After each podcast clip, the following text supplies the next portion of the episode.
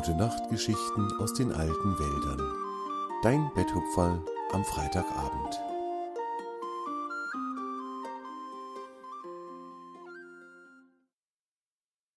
Sommersonnenwende in den alten Wäldern.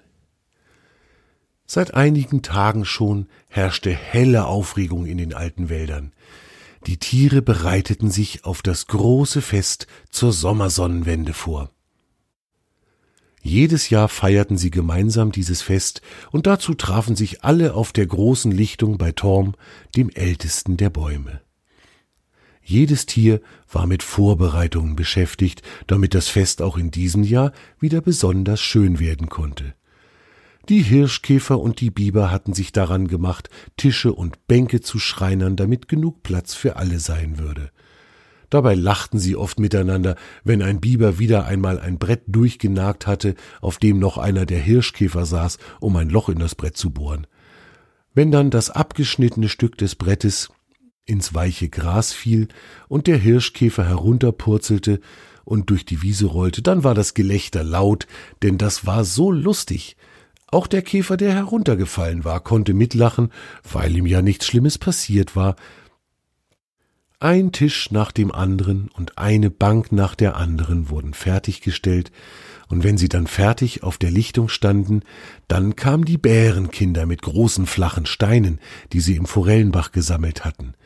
Sie streuten etwas feinen Sand auf die Tischplatten und auf die Sitzflächen der Bänke und begannen mit den Steinen und dem Sand die Oberflächen ganz glatt zu schleifen, so dass nirgends mehr ein Splitter oder eine Unebenheit zu sehen war.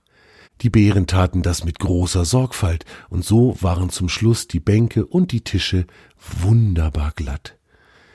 Nebenan, ebenfalls auf der Lichtung, war ein großer Ofen gebaut worden.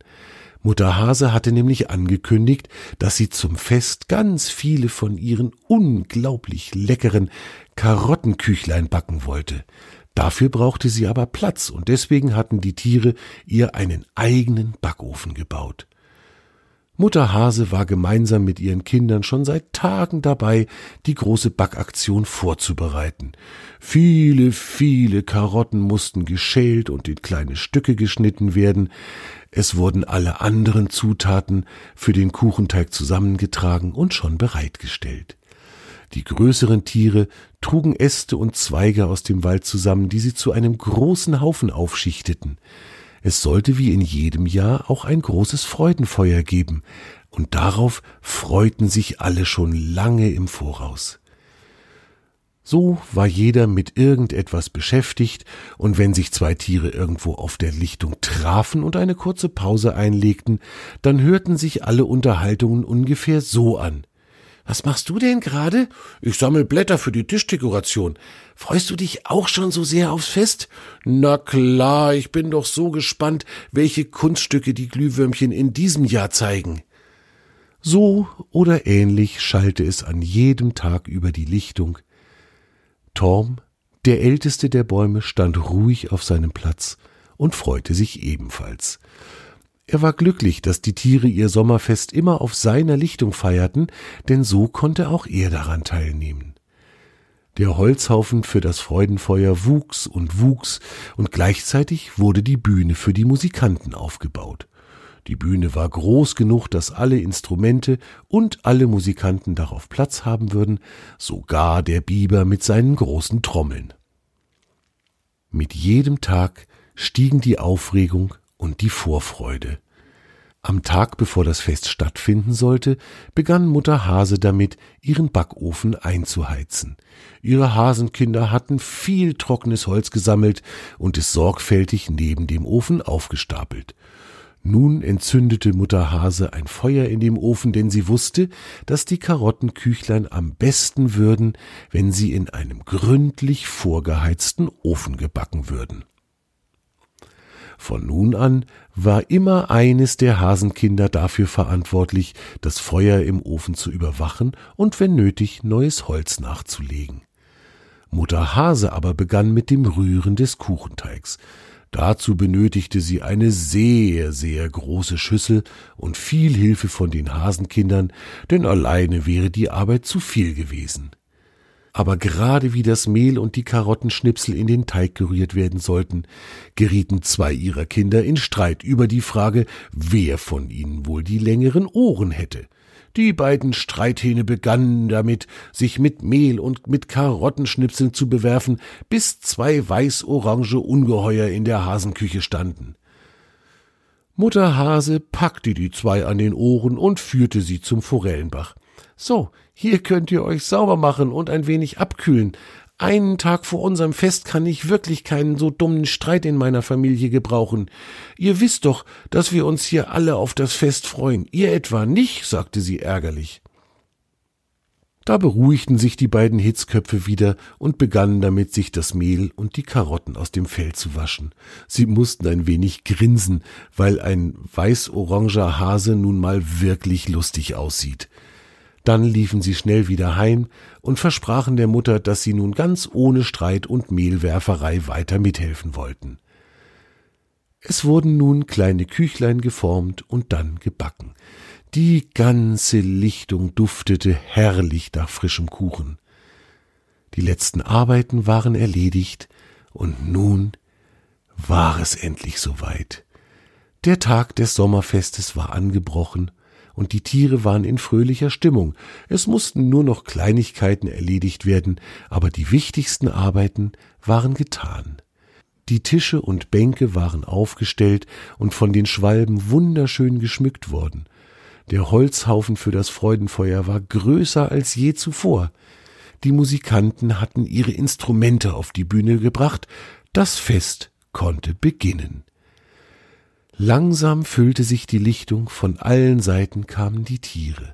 Fridor, der sein Haus in einer der Astgabeln von Torms mächtiger Krone hatte, saß vor seinem Haus und schaute von oben auf das fröhliche Treiben. Tjave, das Reh, kam gerade zusammen mit seinem Freund Zwange auf die Lichtung. Bei ihnen war die Möwe Ase, die sie auf ihrer großen Expedition kennengelernt hatten. Ase wohnte am großen Ozean, aber sie besuchte Swange und Jave manchmal, und heute wollte sie gerne am Sommersonnenwendfest teilnehmen. Es wurden viele Spiele gespielt, viele Geschichten wurden erzählt. Die Tiere erinnerten sich gerne daran, was sie in dem Jahr seit dem letzten Sommerfest alles erlebt hatten, und es gab so viel zu erzählen. In der Abenddämmerung, als die Sonne gerade untergegangen war, wurde der große Holzhaufen entzündet. Im Handumdrehen brannte ein herrliches Feuer, und die Tiere begannen, einen ausgelassenen Sonnenwendtanz rund um das Feuer zu tanzen. Immer rund ging es, bis den ersten Tieren ein bisschen schwindlig wurde. Als das große Feuer heruntergebrannt und nur noch die Glut übrig war, wurden alle Tiere ganz aufgeregt, denn dies war dann die Zeit für eine ganz besondere Vorstellung. In jedem Jahr studierten die Glühwürmchen einen Lichtertanz ein, den sie dann am Sommerfest vorführten. Die Musikanten begannen damit, ein fröhliches Tanzlied zu spielen, denn sie hatten den Glühwürmchen versprochen, den Lichtertanz mit ihrer Musik zu begleiten. Alle Tiere schauten nun zum Rand der Lichtung. Dort, wo die Tannen und Fichten ganz eng beieinander standen, war es besonders dunkel, und dort fand der Tanz in jedem Jahr statt. Plötzlich begannen tausende kleiner Lichtpunkte vom Boden aufzusteigen und in die Höhe zu schweben. Dabei bewegten sie sich im Takt der Musik ganz leicht von links nach rechts. Das sah so schön aus. Dann formten sich die Lichtpunkte zu einer großen und wundervollen Blume, die vor dem schwarzen Waldrand stand. Die Blume verwandelte sich nach einigen Momenten in einen großen Adler. Ach, dachten manche der Tiere, stimmt ja. Koro, der Adler, ist ja nach unserem letzten Sommerfest zu uns gekommen. Wie schnell doch die Zeit vergeht. Aus dem Lichtpunkteadler bildeten sich noch viele andere Figuren, und die Tiere schauten ergriffen zu. Irgendwann aber war der Tanz zu Ende und die Musik verstummte. Das Fest dauerte noch bis in die frühen Morgenstunden. Als die letzten Festgäste den Heimweg antraten, war im Osten schon wieder der erste leichte Lichtschein des neuen Tages zu erkennen. Und wie in jedem Jahr waren sich die Tiere wieder einmal einig, dass es wunderschön sei, mit guten Freunden das Sommersonnenwendfest zu feiern. Torm, der älteste der Bäume, war glücklich, dass er so viele gute Freunde hatte.